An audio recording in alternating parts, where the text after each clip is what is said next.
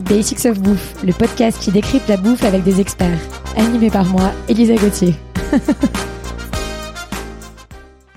Dans cette nouvelle série de Basics of Bouffe, on va parler du soleil, de la Dolce Vita. Oui, on va parler d'Italie. Et je reçois une invitée de marque, Alessandra Pierini, experte en gastronomie italienne et fondatrice de RAP, le temple de la gastronomie italienne à Paris. Ciao Alessandra. Ciao, buongiorno.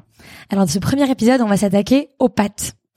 Alors déjà, Alessandra, première question, ça vient d'où les pâtes? Les pâtes sont âgées de plus de 8000 ans, dès que l'homme a découvert qu'en broyant les céréales, en les mélangeant à l'eau et en les faisant cuire sur une pierre chaude, ça donnait donc un pain plat. Très rapidement, il a quand même expérimenté aussi que la cuisson de ce mélange euh, dans l'eau a, a pu donner les pâtes que nous connaissons aujourd'hui. Euh, mais ici, dans cette situation, on parle plutôt de pâtes fraîches, les mêmes qui ont été adoptées euh, aussi par les Grecs et les Romains, les laganes, qui sont les ancêtres des actuelles lasagnes. Mais la pâte sèche, celle qui est vraiment la plus répandue de nos jours, a été inventée par les Arabes, surtout par les Bédouins et les Berbères, qui ont été les premiers qui ont fait sécher les pâtes pour pouvoir les conserver et les amener pendant leurs nombreux déplacements. C'est au moment ensuite de leur domination en Sicile qui s'est passé entre le 9e et le 12e siècle euh, qui les introduisent donc pour la première fois en Italie, exactement dans la ville de Trabia qui se trouve à côté de Palerme dans le nord-ouest de la Sicile. C'était des pâtes longues, un petit peu comme des spaghettis actuels, qu'ils appelaient itria. Elles étaient séchées au soleil sur des grands étendoirs et elles étaient commercialisées ensuite par bateau dans toute la Méditerranée. Alors combien est-ce qu'il y a de types de pâtes et comment est-ce qu'elles coïncident avec les sauces? Alors depuis euh, 1000 ans d'histoire des pâtes sèches, il y en a eu plus de 1238 formats recensés. Et euh, disons que environ 300 sont toujours disponibles de nos jours. La forme n'est pas seulement une question d'esthétique, mais il est bien vrai qu'un vrai goût de la forme.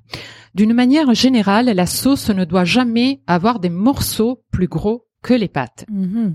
Pour les formes courtes, plutôt structurées, rayées ou creuses, euh, on peut penser aux rigatoni, aux conchiglie, les grosses coquilles, les orecchiette par exemple. Il faudra des sauces plutôt riches, plus épaisses, euh, comme par exemple des sauces à base de viande ou bien avec une sauce tomate qui aura mijoté assez longtemps, donc plus dense. Pour les formats courts, lisses et plus fins, comme par exemple des paqueries, de la calamarata, des pennelis.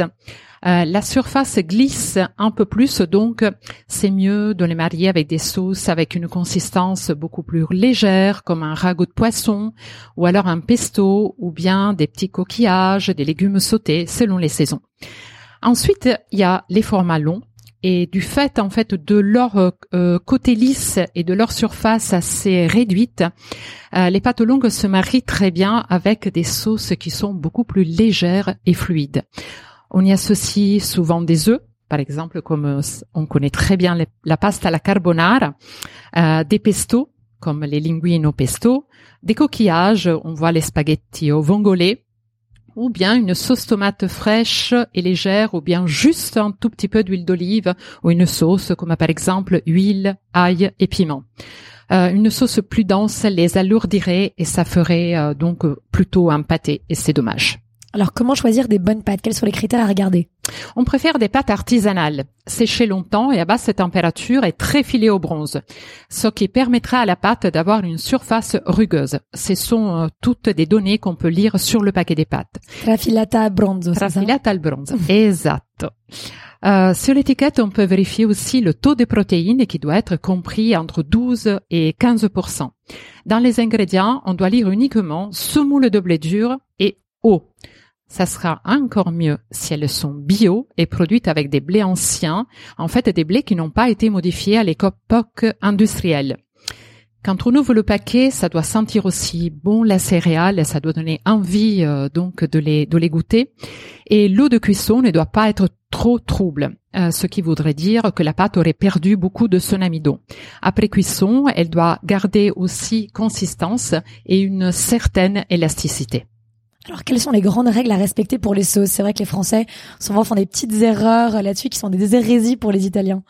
Euh, ben, c'est vrai, mais déjà, euh, il faut dire que on met les pâtes dans la sauce et pas la sauce dans les pâtes. Mhm. Et d'une façon générale, on essaye de pas mettre de fromage dans les pâtes à base de poisson. C'est, ça serait plutôt pour des raisons euh, euh, culturelles, géographiques et religieuses et pas tellement pour une raison de goût. Mhm. Ensuite, on sait, on ne met pas de crème dans la carbonara. La crème, c'est en, en fait une solution de facilité et la liaison doit plutôt se faire d'une façon un peu plus technique avec l'eau amidonnée de cuisson des pâtes. On ne casse jamais les spaghettis et les pâtes longues.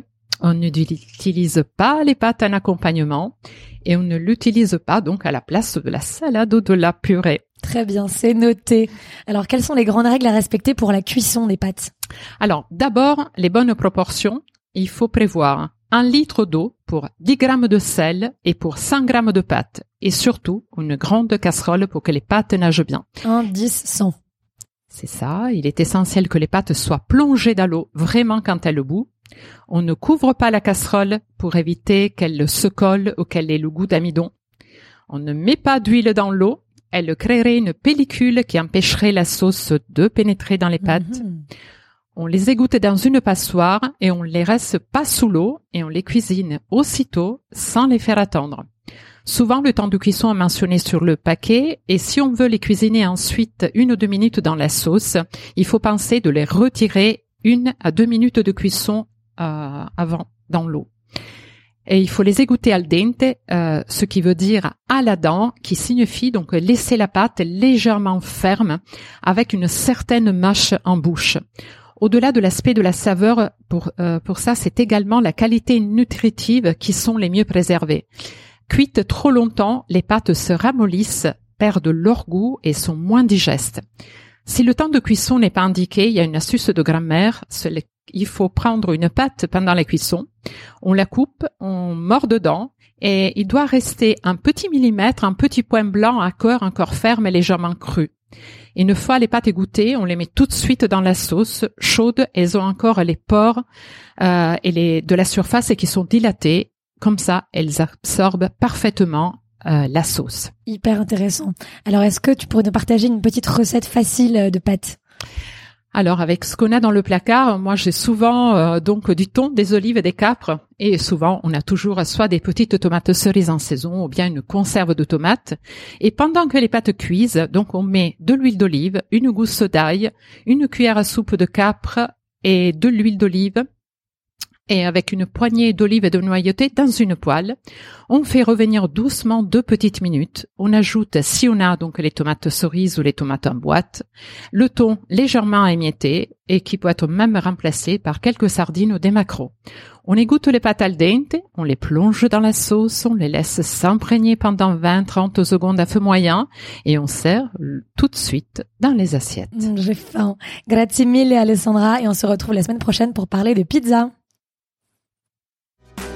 Merci à tous d'avoir écouté cet épisode. J'espère qu'il vous a plu. Retrouvez-moi autour d'un café à mon restaurant kiosque, K-I-O-S-K, RDVO kiosque sur Instagram. À lundi prochain pour un nouvel épisode de Basics of Bouffe.